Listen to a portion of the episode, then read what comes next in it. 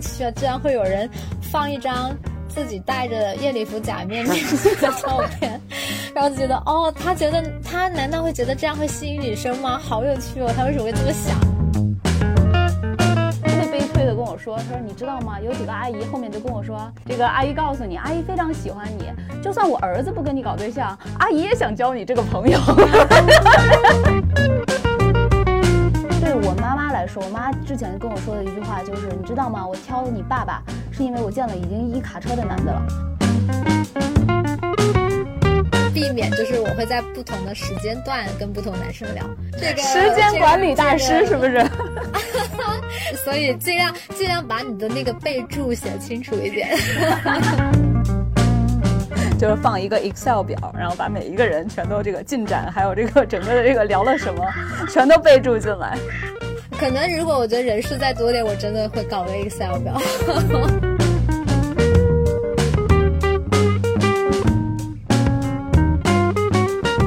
欢迎大家收听本期一窍不通，我是主播小 PO，我是主播小天。我们开设这档播客是为了陪大家一起用满满的好奇心来感受世界的参差多态。所以每期节目，我们也都会请来不同领域的高手作为嘉宾，一起讨论一些有趣的话题。对于现在的九五后、零零后来说呢，在交友软件上认识新的朋友，可能已经成为了一个特别普遍的现象。那么，作为舶来品的交友软件，正在怎么重塑着东亚青年的约会文化呢？在交友软件上有什么样的社交礼仪吗？我们可以通过交友软件获得真爱吗？为了探讨这些话题，我们这期请到了香港大学社会学博士乔海黎小乔作为嘉宾。那小乔跟我们的听友们打个招呼吧。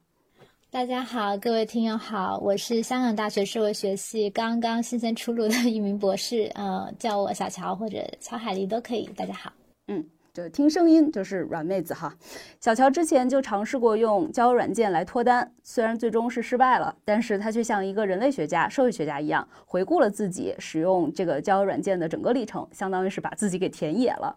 呃，那小乔来跟我们具体介绍一下当时是发生了什么吧。呃，其实当时是我刚刚交了我的毕业论文之后的不久，然后呃，终终于空下来了以后，开始思考一下人生大事。然后我的一个朋友就鼓励我去尝试一下交友软件。那在一开始的尝试，我确实是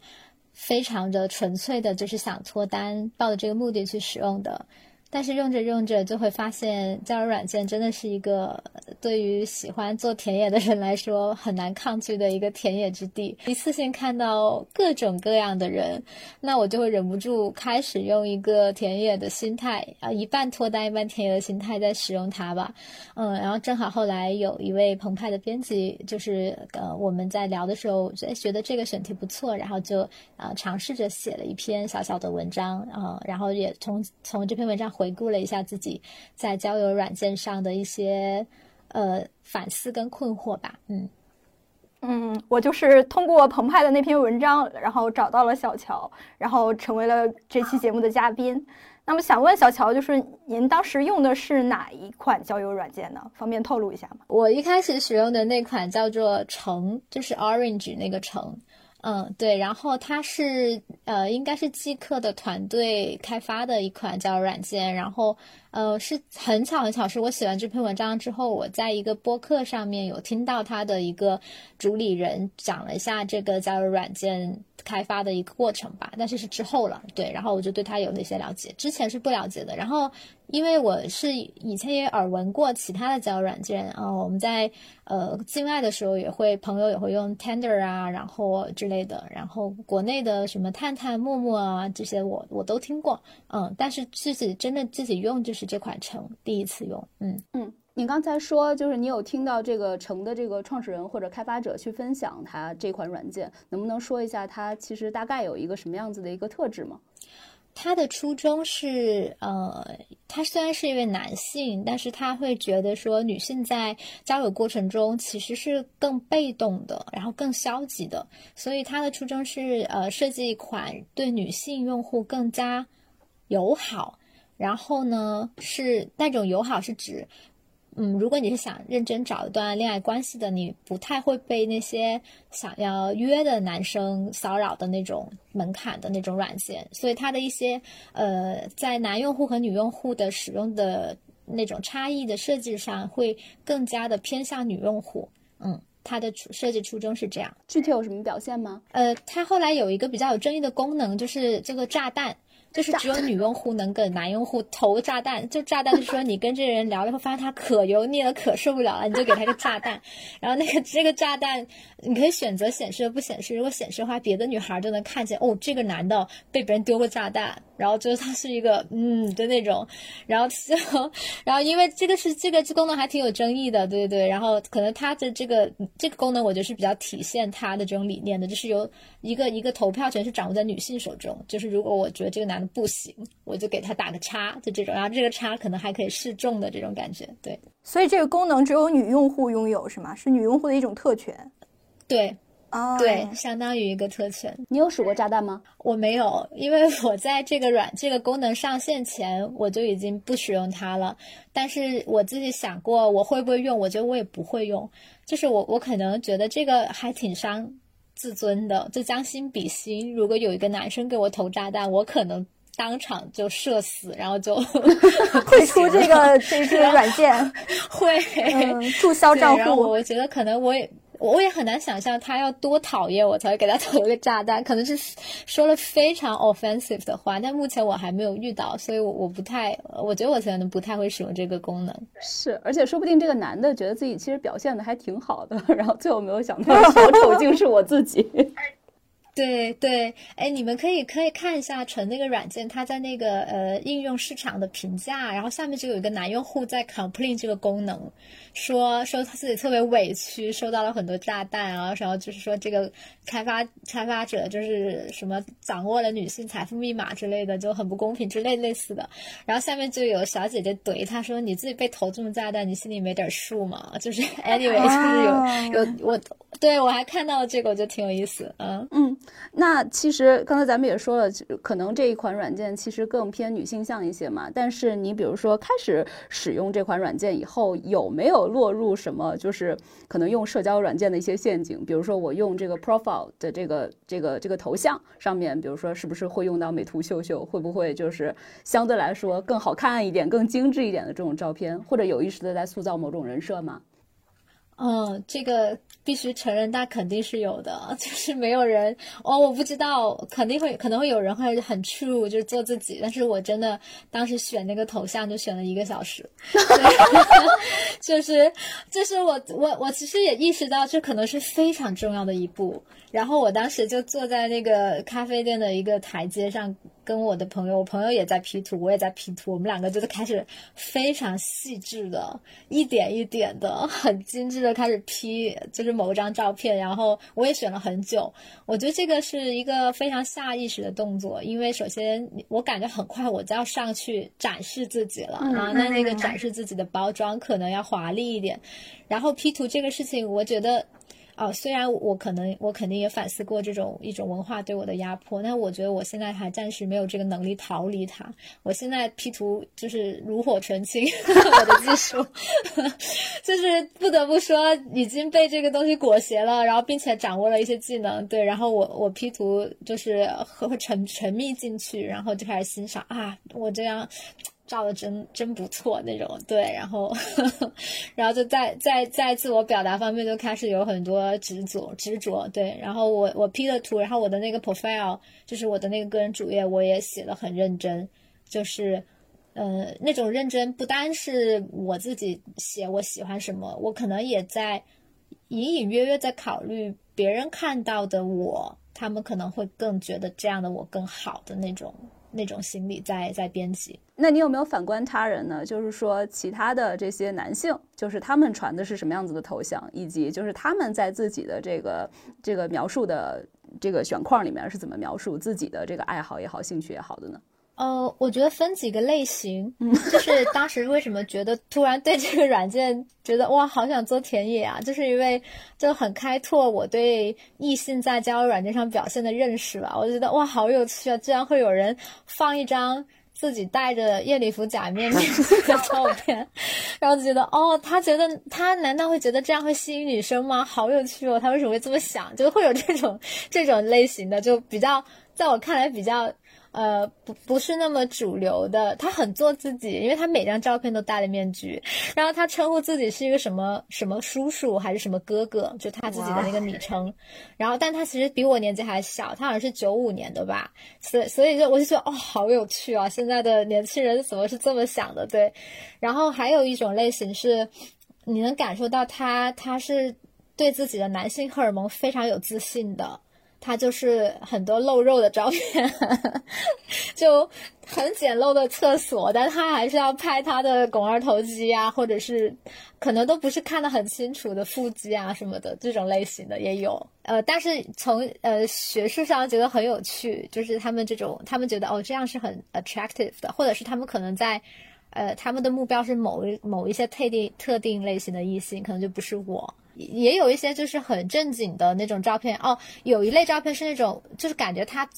他他生活中从来没有照相，然后就好不容易找到一张有自己正脸照的照片，然后就是拍的很很很很很不很不清楚，然后旁边还有别人的那种也有，就特别，呃，打双引号的直男的那种感觉的那种，对，各种各样，也有非常的精心修饰，拍一个黑白的自己拿着猫或者是相机的那种。就是比较会的，SOCO 比较会的那种照片，对，这些都有。嗯，你是和整个这些类型的人都有过接触吗？就是都基本上进到聊天这一下下一步的环节了吗？呃，露肉的还没有，因为实在是 点不下手，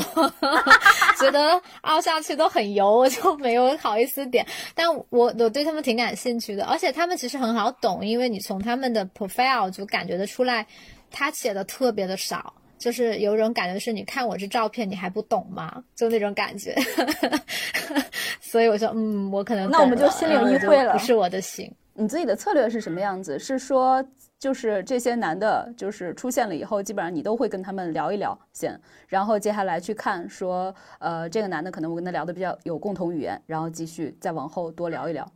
所以我是两条逻辑嘛，一条逻辑是田野的逻辑，田野的逻辑就是 选一些我觉得哇好有趣啊，但是其实并不是以一个呃想约会的对象的这个角度去去去去接近他的，只是说哇这个人好像有点意思，然后可以跟他聊聊试试。然后另一条线是我认认真真的想脱单的线，那那那个就会找一些，比如说照片看上去嗯。是用心，但是不要用力过度。然后他的 profile 里面有跟我 match 的点的，就是两条线都都有。对，好辛苦啊，就 是要承担两份责任。对，所以很花时间。后来放弃的其中一个原因也是，就是我需要做太多的不同的管理了，心很累。后来是放弃了脱单线，还是放弃了田野线啊？呃，后来是觉得这个软件没有办法满足我一开始的目的，就是脱单。然后，而且就是也也经历了社交社交的焦虑跟一个过饱和吧。然后我觉得我我可能要停一段时间了。然后现实生活中也有别的事情忙碌起来，对各种原因。嗯，那咱们也知道，就是社交软件一般来说，呃，都是这种左滑右滑这样子，喜欢不喜欢，其实是非常快速的在进行一个筛选嘛。我比较好奇，就是你在这个过程中有没有一种，就是这种像购物狂似的那种不可自拔的那种产生巨大的快感。非常的上头，一开始，因为因为一开始推送会告诉我说你今天收到多少个 like，然后那个那个就是他，我相信可能第一天我用的时候我是新用户，他可能把我推送了更多的用户，我当时一看，天呐，我这么受欢迎啊，然后我就很很沉迷这种感觉，收到了超级多 like，我就说好好好，我要好好的挑一挑，就开始有一种。啊，我觉得不能说像选妃吧，但是你多多少少有一种，嗯，我倒要看看我能不能挑出一个好挑挑出几个好好货来的那种感觉。对，然后一开始很上头，就是这种感觉，然后后来慢慢的就呃那个 like 会变少，它会可能稳定在一个数字里面，然后那个时候我就可能会更认真的看这个男生的 profile，然后我就会在想，哦，这个。我就是加分减分制吧，大概就是，哎，这个 match 加加分加分加分，然后，比如说他如果是养猫的，我就会加分，然后他如果是对女性比较友好的，对那个 LGBT 友好的，我加分。然后他如果是就是他感觉他是有过那个境外经历的，那我觉得我们可能有比较多的共同语言，那也加分。然后扣分的就比如说是那种，嗯，一看就是就是很大男人主义的那种。不过不过说真的，可能是因为这个软件它是已经说白了，我们女性比较友好，还蛮少男生会把自己。大男人那一面赤裸裸的表现出来，几乎几乎没有，可能就遇到过一个，对对，然后就这种踩我踩我雷点的，我就可能就直接不看，对。然后加分减分的这个机制，其实是会体现在你接下来跟他们的互动过程中的是吧？就是分数高的，我就多宠幸宠幸你，就多跟你聊一聊。也不是宠幸，但是就会比较期待他跟我有一个对话，然后我我也会就是可能会找我我当时加分的那个点去跟他聊，比如说问这只猫是你养的吗？你养它多久呀？然后什么的。对，那我真的非常喜欢猫，所以后来我发现这个软件上的男生。就是百分之八十感觉都在养猫，或者他们的照片上都会有一只猫，就是他们也很会，我觉得。对，这也可能也是一种策略啊，我觉得是，我觉得是对他们可能觉得屡试不爽吧，因为女生都会问猫。对对对，那小乔，你觉得就是那些，呃，在这个软件上就是自诩自己是男性女权主义者，或者说，嗯。LGBT 群体的支持者的这些男性，你跟他聊完之后，会发现他们是在吃这个红利，还是说他们真的是有这方面的倾向？我觉得是有这方面倾向的，但是我后来也发现，仅仅满足这个条件也并不足以让我觉得他是一个我想跟他 date 的人。他他是一个，就是比如说，我觉得三观可能是比较合适的人，但不代表他有趣，或者不代表我就很想跟继续了解他别的方面。嗯。所以这个机制也不是那么成功。对你之前和我们聊的时候也说过，你在这个软件上呢，并不是很主动，都是别人来和你说话，你再被动的回应回去。你认为这是自己性格导致的，不想主动，懒得主动，还是说会把现实中的一些性别的刻板规训也带到自己使用这个交友软件的行为和场景中呢？我觉得可能都有，但是后者的影响可能更大一点。就是在现实生活中，我的确是一个。自己的实践经历比较少的人，就是我的理论可能很丰富，但是我实际上，呃，尝试过的亲密关系的实践是相对比较少一点。嗯，然后另，但是后面那个就是我能够很明确的感受到一种文化对我的束缚吧，我就会真的会担心我是不是会太主动了。然后我又开始反思，我为什么有这个担心？嗯，然后就是因为我感觉，首先我去使用交友软件，这已经是打破舒适圈的第一步。因为我知我是呃很能很清楚的知道，嗯，现在很多人对交友软件是有一个 stereotype，就比如说你用交友软件的人都是去约的，或者是他们会觉得很乱。或者是说你你就是女孩去上面的都是那种特别怎么怎么样的女孩，就有很多这种 stereotype 是我每天都能听到的，所以我去打破这个，不去畏惧这个 stereotype，使用它是第一步。那第二步又是我可能在使用的时候，我又会在想说，那上面的男生对于使用这个交友软件的女孩，他们是怎么看的呢？他们也是，呃，像外面那些人。就是定义的，把这些女孩都变成 easy girl 这样去看呢，还是说他也还是能够静下心来，就是以一个交朋友的、了解一个人的心态呢？我也会在担心这个，所以这些都使得我虽然觉得我应该去更主动一点，因为这是本来就是一个双向选择的事情，但我的行动上是很难去主动的按下那个 like，主动去找很多话题。对我有感受到我有一个这个现实的困境。对，嗯。那所以就是跟你聊的最多的呃男性，其实还是在这个软件上表现的更主动、更积极的男性，是吗？对，然后同时他们非常的 polite，就是他们非常的克制，就是我不是克制，就是他们的主动是说他们会主动的跟我找话题，但是他们其实不太会，嗯，马上的就不是用一个。怎么说追求你的姿态，而是用一个了解你的姿态。就我觉得这其中还是有差别的。就是一个追求你的姿态的话，那个男生就会一直说一些甜言蜜语啊，或者是比较什么，就其实他还不了解你，他就一直夸你啊美啊什么的。没有，就是能跟我聊到后面的男性，他是作为一个就把我作为一个呃人去了解的。比如说他们会好奇我做什么研究，会好奇我我的求学经历啊什么的。就是反而是后者我会更舒服。对。嗯，所以其实你认不认为这是一款，就是相对来说这个群体还是比较适应这种西方式的一种约会文化，而不是说这种中国中国文化里这种一对一的这种。嗯，对我也有过这个困惑，因为我以前在呃在。呃，外边读书的时候，其实我身边也有很多呃，就是在西方国家生活的同学，他们会跟我们讲，哎，他们今天就 date 谁啊，又 date 谁啊？我会觉得说，哦，这个 dating culture 很棒，它给你很多选择，然后它很它很自由，然后它能够让你去体验不同的人啊，从而找到真正适合你的那一个。我一开始觉得那个交友软件它的设计逻辑应该是这样的，但是当你真正使用的时候，你会发现。很难，因为当我发现我跟不同的男生同时在聊天，或就是我都还没有进行到 date 了，可能只是在聊天，在互相交流的那个过程中，别人就会觉得我是海王了，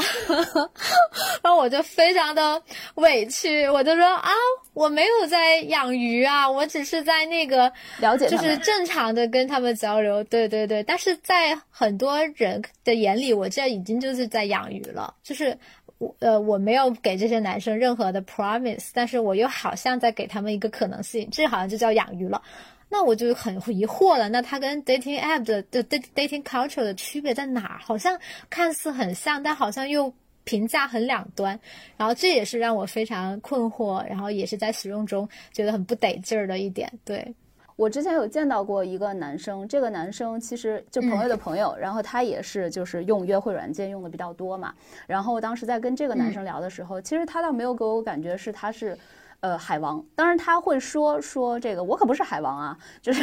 但是他确实沉淀出了一套自己的方法论式的东西，比如他会说，基本上呢，你可以同时的 handle 的人，基本上就是七个，七个再往上，真的就不行了，就是所以说，这是我就是通过和可能百人聊天之后。这个品盘了一下自己的这个实力，基本上这个七是一个比较稳定的一个数字。就是他其实在跟你分享方法论，但同时的过程中他也挺真诚的。比如他会给你一种就是说，哎，我其实真的是要选一个老婆。我如果真的谈了恋爱以后，我会是一个非常稳定、非常忠实的这么一个男孩子。就其实我我感觉就就并并不光是对女性的一种好像是审视啊或者海王什么的，就是男性其实他也试图在辩驳这件事情。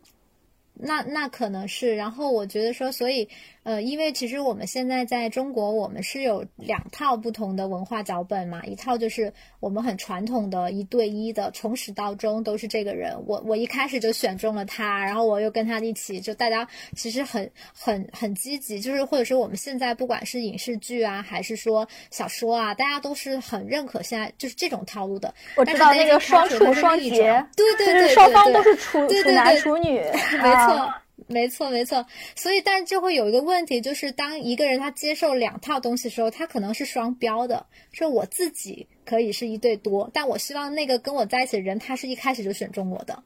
你知道吗？就会变得很双标。就你跟一个人在一起之后，你能真的完全不接不介意他当时跟你 approach 的时候，他等同时也在接触别的异性吗？就我觉得有的人他虽然嘴上是说我支持 dating culture，但其实他并不能接受这一点。所以就会很很很麻烦，对，就会变得很麻烦。嗯，你有接触过这样子的男孩吗？就是在聊天的过程中。呃，我我觉得很明显能感受到他不止在跟我聊天儿，就是能够感觉到他可能。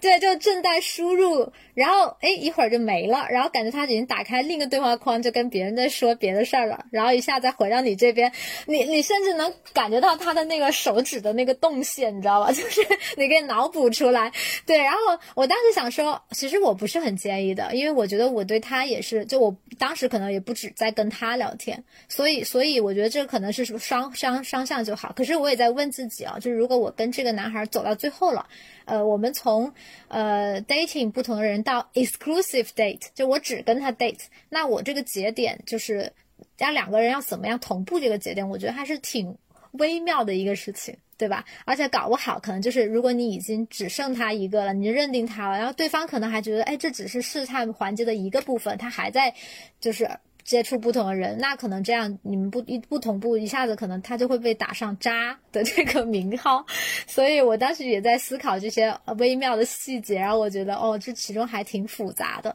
然后我也在反思我们经常说的这个渣男渣女，这个渣是不是可能这个标签贴的有点太容易了？也许只是我们两边就是那种恋爱的脚本拿的不是一个脚本而已，这未必是对你不真诚，可能它只是另一种文化模式，对。那整个这个使用这个交友软件的过程中，有没有比较让你觉得挫折或者怀疑人生、怀疑自己价值观的这种事情发生吗？嗯，有一些普遍的挫折、挫败感吧，就是就是一种无效匹配，就是你们俩都互相点 like 之后，其实没有发生对话，或者是发生的对话只有一两句就没有办法下去了。然后我当时有一段时间会经常这样，然后我就会觉得说。就是回到之前的反思，是不是我太不主动了？然后也会反思我是不是非常的在社交软件上非常的不吸引人？就别人别人就是，哎呀，一点开看回看我的 profile 说，哎呀，这个就是没什么没什么意思，就都会自我怀疑。然后这个过程还挺煎熬的，因为它是一个挺单向的事情，因为对方不会跟你解释说，啊，我可能是最近忙或者是怎么样，你就只能猜。你你那个脑补是很容易把自己想的挺不好的。嗯，对，后来，但是后来就是给自己的一些 empowerment，就是要潇洒一点，就是没关系，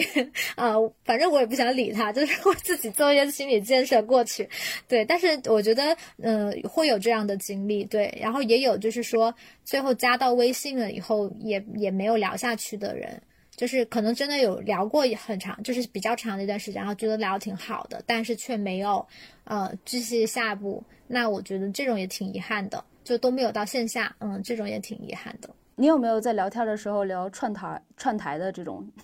经历发生呢？我尽量避免，就是我会在不同的时间段跟不同男生聊。就是这个时间段，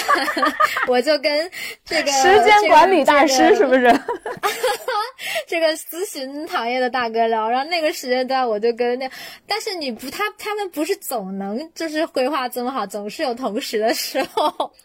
所以所以尽量尽量把你的那个备注写清楚一点，这几个元素都贴上去。对，那就很尴尬。如果聊串台，我我我还没有发生过，但我确实为了避免聊串台。花了一点时间，这个也是让我觉得后来觉得啊，有点应付不了的那种那种原因。对，嗯，就是放一个 Excel 表，然后把每一个人全都这个进展，还有这个整个的这个聊了什么，全都备注进来。可能如果我觉得人数再多点，我真的会搞个 Excel 表，顺便就变成田野的积累了。你大概最多的时候会同时 handle 多少人？嗯，我暂时最高峰是同时在跟四到五个男生聊。啊，那也还好，四到五还不至于到串台的程度。四到五个已经很累了吗？因为你聊的不是不是特别容易的话题，不是那种你吃什么呀，就是经常会聊到那种。你要去查文献，你要去有观点的那种 deep 很深，要么是比较难，就比较需要你思思考的问题，不是简单回答问题。因为可能呃，有些男生会了解到，可能比如我的学历啊，或者是我的，他们会投我所好，聊一些我觉得他们觉得我会感兴趣的话题。我的确感兴趣，可是我从我跟不同时跟五个男生聊一个都可以写一本论文的问题，我是真的很累的，我是要。我要我要维护自己这种人设吧，我确实是就是好像读了一很多书的女博士，那我这个得好好答，也不能说不知道呀，我得稍微有点自己观点了。然后我还去就有一两次还去查文献，就把自己搞得可累了。哎呀，所以所以你把女博士这个 title 其实是放上去的？没有，是一般是能够加到微信之后，他们问起来我会说啊。那你总结一下，你在这个社交软件上的人设是统一的吗？或者说是，如果是统一的话，他去他这个人设可以用哪几个关键词来定义一下？呃，啊，我说，我首先描，我先要免责声明一下，我描述的这个统一不代表我真实的人，就是只是我的人设。所以，如果这期节目被我一些我现实的朋友听到了以后，就千万不要不要呃有一种就是拉就是奇怪的感觉。OK，只是我的一个人设啊，声明一下。嗯，我我概括一下，一个是比较知性。就是我感觉我营造了一个，就是感觉是比较知性的。然后第二是，呃，我是一个比较，呃，好，就是好接触的，因为我会塑造自己对很多事情很有好奇心的一个一个姿态，就是我会尽量的用这种方式让男生觉得我没有那么难接近。然后呢，我非常羞于承认，但是我不得不承的是，我在学历那里，我仅仅是写了我的本科学校，就是我也有一点害怕别人看到我是博士了以后就。觉得搞不来，搞不来，然后 就不想 like 我。我虽然一方面很想打破大家对女博士的偏见，但另一方面，由于我知道有这个偏见，我在先要规避一下这个偏见带来的后果，所以我就有隐藏，就是呃，我好像读到了博士这个事情啊，就是我还是要免责声明，我非常的没有觉得这是一件羞愧，我很自豪，我有一个 PhD degree。OK，Anyway，然后对我就只写了我本科的学校，嗯。然后他们他们就觉得一个本科学校的这位女性，她居然如此知性，然后居然查了很多像博士一个 level 这样子的文献，我的天呐！到后面那一步，他们应该也知道我是博士。我一般就是他们会问我那样的问题，一般都是在知道我我我是在研究，比如说文化呀，研究那种认同啊那种题目以后才会问的。我觉得一般啊，他们不会问别的女生这种问题，就不是很好聊。对，那可以举一下例吗？就譬如说有哪些就非常学理性的问题，就可以写博士论文的一个嗯，举举例吗？嗯，比如说我我因为我自己其实研究的比较多是少数民族嘛，那我们可能会聊一聊民族识别政策，呃，用历史的角度看它怎么影响今天中国人们对民族的观念，还有一些呃少数民族的 representation，就是它的它是怎么被代表的。然后人们是怎么误会他，然后之类的这种事情，然后其中有很多 很宏大的理论，我不想在这个博客上说，对，就之类的，就不是很好聊的，也有也有不是我这个领域的，但是可能是呃普遍一点感兴趣的，比如说一些。经济市场类的东西，这个是我查文献，当时就是查这个，因为我确实不太懂，但是但是我就觉得这个这个有意思，然后我也去查一下，查一下，就会聊一下，比如说现在的一些国企改革呀，然后双轨制转型啊，我的天啊，就是谁约会聊这个，好奇怪，但是就是这么聊了。对啊，我就很想问。就是在这个过程中，你会感觉就是逐渐逐渐的聊得越多，大家会对这个脱单或者说这个情感上面的亲密结合这个事情就会被消解掉吗？就是聊着聊着就觉得，哎，咱们还是当这个知己吧。会 就觉得哦，首先我自己个人感觉说，怎么越处越像跟我那些男生博士同学处呀？就就我平时在学校里跟我别的同学每天都聊这些。然后我，然后第二点就是我自己其实有个很明确的想法，是我不会找同行做我的就是男朋友，就是我觉得不不，我觉得没意思。我觉得就首先可能会吵架，然后其次是我觉得他说的那个东西我大部分都懂，或者是我我我都有一点了解。我希望有不完全不同领域的人能跟我，就是就我希望有好奇的，对对对。所以所以越聊就越觉得。嗯，就是去魅了，你知道吗？就嗯，对，可能我猜对方也挺累的。对对对，就是相当于你没有主动的去找这些同行，但是你却在无形之中把他们发展成了这个可以像同行一样的人。对，你后来发就是发展到线下的话，就是线下的那次见面怎么样呢？很好，挺好的，因为那天那家餐厅特别好吃。就 我我们聊得挺开心的，对对对，然后呃，对方是一位年纪比我小的男孩，然后呃，我觉得我们两个能够交往到线下，是因为哦，他是我第一批，就是当时第一天，I like 中的其中一个男孩，就是比较早玩这个软件时候就认识了，然后所以我当时跟他的状态都是两，比我是比较保持初心的，然后是比较还是比较。嗯，什么都说的那种类型，他就觉得我特别真诚，然后他就说他很久没有在交友软件上遇到这么真诚的人了，然后他他也所以他就后来也跟我不停的聊，一直聊下去，然后那次线下交流就是感觉，呃，是一个还还可以就是 at least 做朋友还不错的呃一位对象这样子，嗯，但但不知道为什么就没有然后了。我有的时候觉得，可能主动确实是在这个使用约会软件里面，可能会要涉及的一一个能力吧，就是因为我会在想，如果我都已经在用，咱们其实刚才在也说了嘛，就是在你在使用社交软件的时候，会涉及一个大家同不同频的一个问题，就是像在西方的这种约会文化里面，它可能会有，就是我们 define 一下，就是我们定义一下我们现在到什么步骤了，对对吧？但是其实，在使用约会软件的时候，其实并没有这样子的一个一个步骤，所以说，其实可能主动一些，更能试探出来说大家现在到了哪一个 stage，到了哪一个阶段了。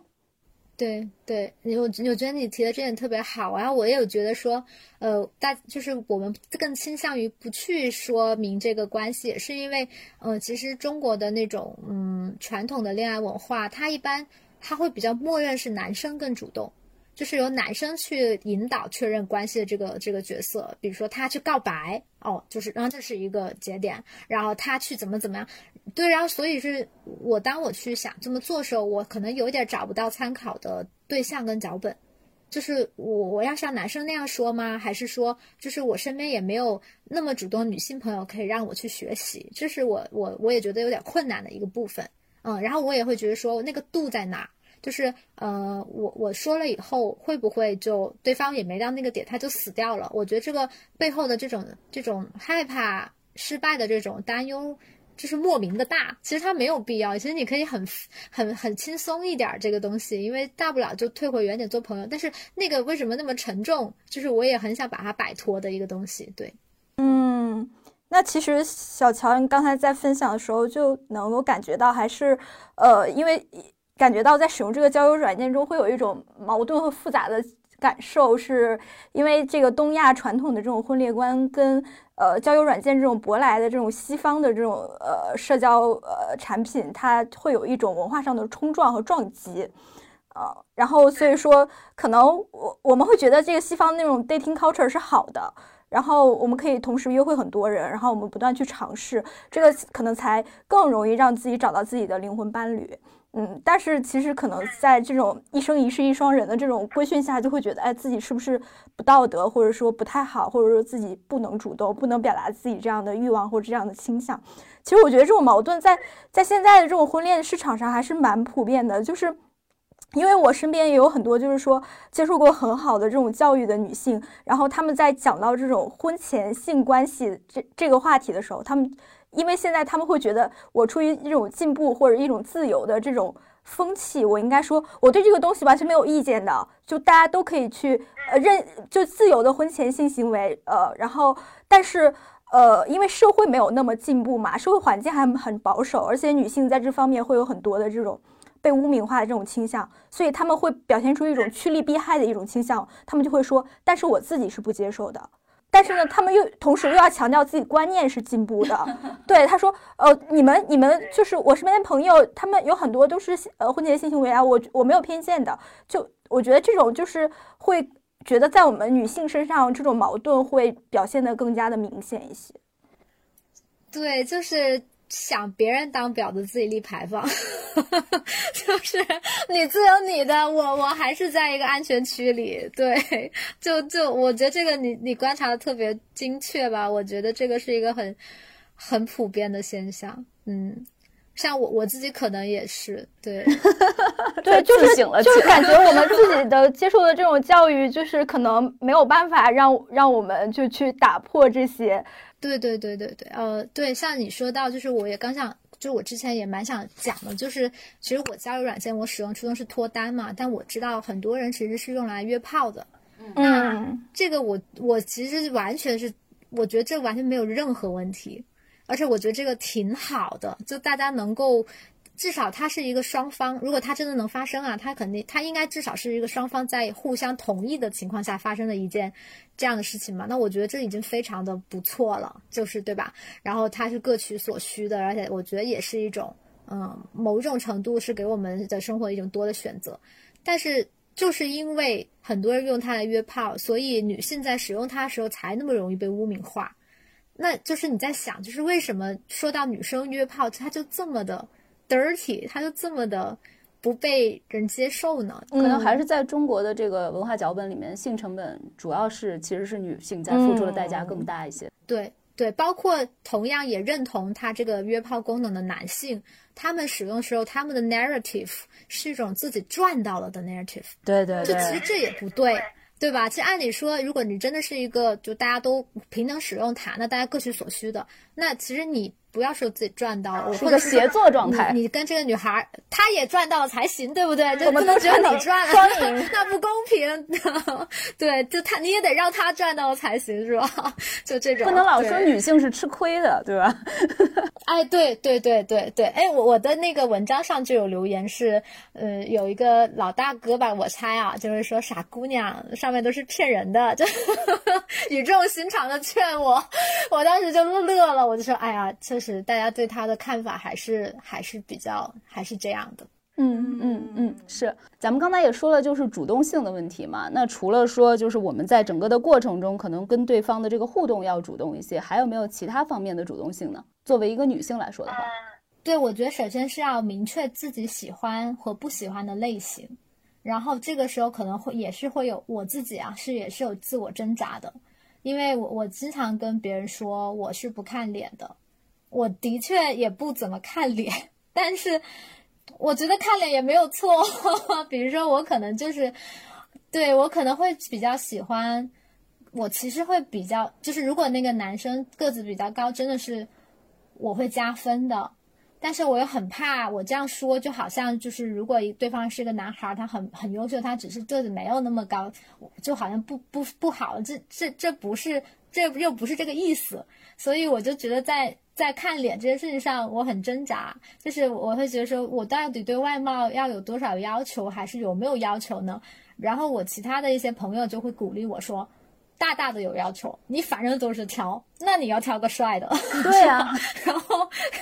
对，后来就稍微的就是心里面，呃，就是会会那个一点了。我觉得可能这个挣扎就在于，因为我很清楚的知道女性被男性挑选的那种，呃，对于外貌的压力。我我体会过，然后我也知道大部分女性在经历，所以当我去挑选男性的时候，我可能不太想用同样的这样的标准去挑选男性。但是另一方面，作为一个婚恋的行为，你就是有自己的偏好的。你可能有人就是不能接受大胖子，没有对任何胖的朋友任何不不不对，我只是举例，或者你可能就是不能接受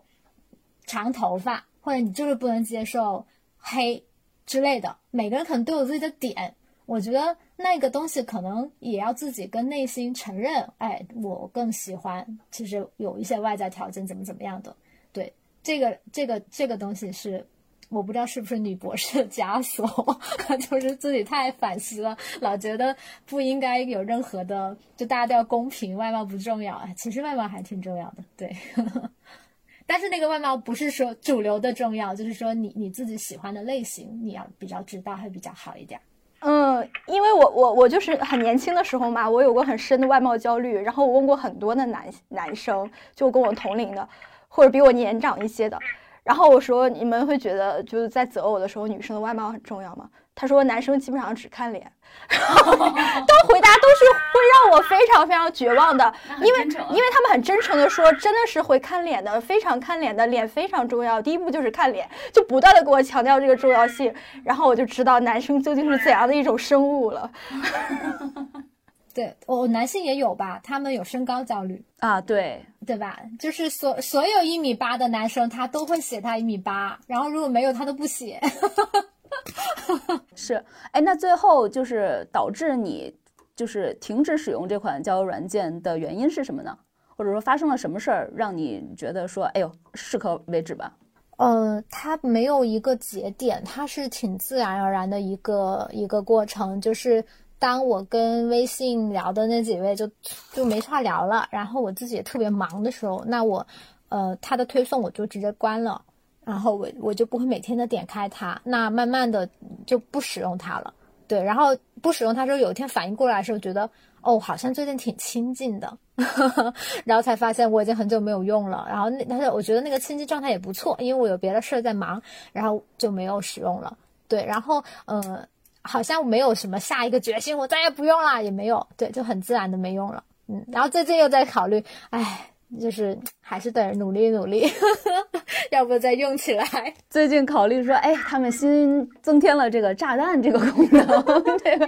要不要上去扔几个？要开张一次，再体验一下不同的人，看谁能激怒我，让我给他丢个炸弹。那我知道小坡其实有过线下相亲角的这样一个经历，有没有也用田野的视角去回顾一下？呃，没有，其实就是我我自己是陪朋友去了一次相亲角，我去了两个地方，一个是就是北京的这个天坛公园，然后天坛公园这个相亲角，就其实，在寻找的过程中，你知道所有的相亲角基本上都没有一个。呃，标识的，就是它没有任何一个地方说，呃，没有一个就是，比如说公园里面的一个指示性的一个牌子说，哎，相亲角，请往前走这二百米，没有这样子一个标识，永远就是你要去问的，你知道吧？就是，然后我们就当时特别羞耻，因为我们在天坛，你遇到一个人就说同同志您好，就是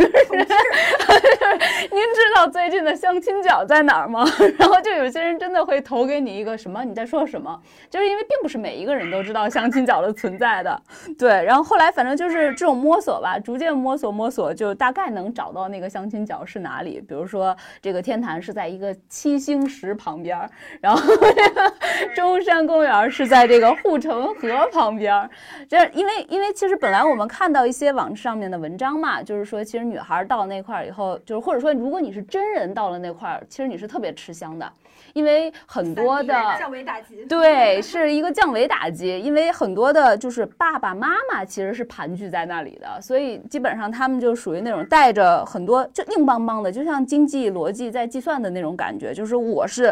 呃，这个我我孩子大概是一米八。然后他月收入是多少？在北京有没有房？有没有车？然后他想找什么样子的女孩？当时我跟我一个朋友去的嘛，我这个朋友是一米六，然后有一个阿姨就写着一米六五，我需要就我儿子要找一米六五的。然后我当时就就像菜菜市场这个讨价还价似的，我说阿姨非得一米六吗？不非得一米六五吗？我们这一米六的客户，对对对，您都看到了，我这一米六的朋友也还不错，你你你给打个折呗。然后这阿姨就一摇头，然后说嗯没希望没希望，就要一米六五。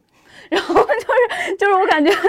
对他就是非常硬的，非常赤裸裸的，就是在谈条件，就有一种我觉得他隐形的一个文本是说，你都到了这一步了。就别再说那些有的没的了，我们就是硬邦邦的来去来去，最后做一个动态上的博弈。当然，其实他可能在一米，比如说有些阿姨她可能妥协了，她说行一米六的也行吧，但是她可能就会去试探你还有什么别的好处，或者说我儿子或者我闺女有什么达不到的地方，那你能不能容忍一下？其实就变成了一个我们好像是在在一个动态博弈的一个过程中。对，然后，然后另外就是可能你如果真人过去的话，那真的是一个降维打击的，就是恨不得当时我们去的时候，就感觉俩老头儿都已经为我这朋友开始要打架了，就是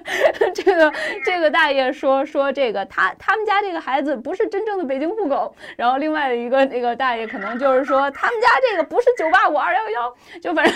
反正是在互相这种损，而且大家距离也非常近嘛，就可能非常快的就抛出来一个这个炸弹。然后就给到对方那边。对，小强，你有试过这种线下吗？有，我去相亲角就是带着田园目的去的。嗯，上一次去是，嗯，上次去就是 在成都的人民公园，那个还挺有名的。然后我我是不用问人的，你就跟着。差不多那个年纪段的叔叔阿姨，你就能找到那个地儿了。然后，然后他他也是特别壮观，可能跟你描述的有点像。他是地上全都是手写或打印的纸，然后上面就是条件，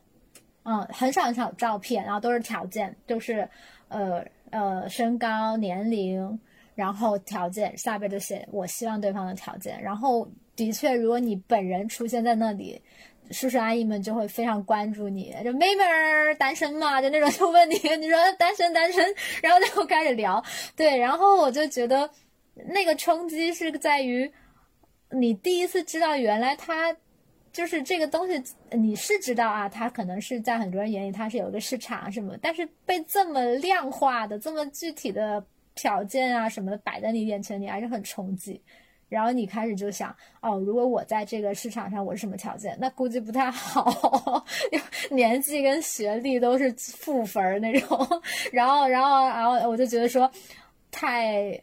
太有意思，但是又太太奇怪了，对我来说，嗯，因为我我不是从来不这么看婚姻的人，我这样去看到他，我会觉得原来大家或者是有一群人，他们真的是靠这样的方式去以为能找到合适的对象呀。实际上，我猜啊，相亲角能够成功的概率没有比我在 dating app 上面高多少。但是叔叔阿姨得有点寄托，都得去试一试。而且对于他们来说，可能也是一种社交吧。我想 就是 他们对你说的很有道理。对，需要跟一些和他们同年龄层的。对他们有二级产业，他们开始有微信群，然后是说保真，意思就是说，其实他们写那好多电话号码是假的，或者是什么什么是假的。你进这个群里，你心里就保真，那进去每人交二十块。就这种，然后那，二十块呢，啊，对，二十块可能在就是呃，我那个群就是，哎，好，现在男个三十，女三十，那我二十块，每个人的二十块就拿出来定个场地，哎，大家开始就是一对一线下了，就就有这样的二级产业，对对对，是，而且我当时去那个线下的相亲角的时候，我有一种很明确的感觉，就是有一些爸爸妈妈，他们甚至。自己的孩子都不知道他爸爸妈 妈把他的信息已经抛到这个相亲角了，对，这个是很有可能的，这是很有可能的。对，因为我我我比较外向嘛，然后我就当时帮着我朋友要了，就是加了好几个觉得聊得还不错的这种阿姨啊、大大大爷的这个微信，然后接下来我就有问我这个朋友说，哎，后面怎么样啊？我感觉当时那阿姨挺喜欢你的，然后我就朋友特别悲催的跟我说，他说你知道吗？有几个阿姨后面就跟我说，这个。就是小谁啊？这个阿姨告诉你，阿姨非常喜欢你。就算我儿子不跟你搞对象，阿姨也想交你这个朋友。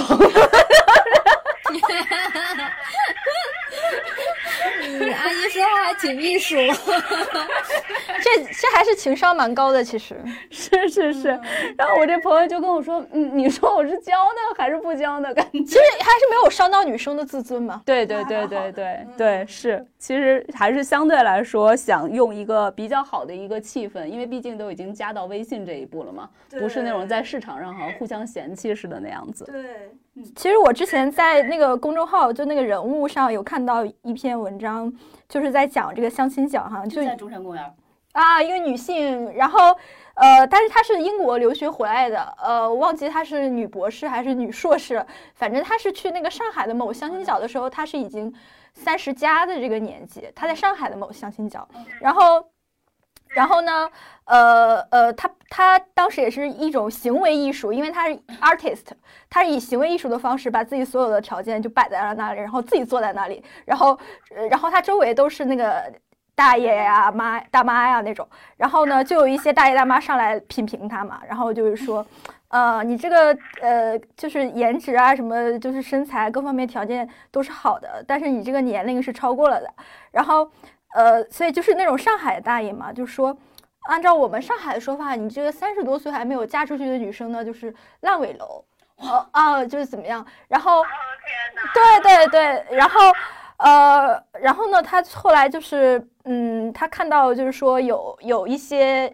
呃，父母嘛，就是把自己孩子的条件就是放到那个树上，然后是用那种大头钉钉上去的照片啊，包括一些条件，然后他说他感觉到好像不是在。钉的一张纸，而是钉了他 子女的肉身，他会觉得那种很残酷，所以他后来他回到伦敦就办了一个展，那个展呢就是把，其实就是把这种中国的相亲角移植到了伦敦，然后就变得非常的爆红，然后就英国很多人来看，然后就了解到中国原来有这样的相亲文化。对对对，我觉得这个东西就是，呃，我我记得那个女孩当时是二十九岁，然后她。啊，他是三十三岁啊，我有点忘了。然后他对像你说，他是一个，嗯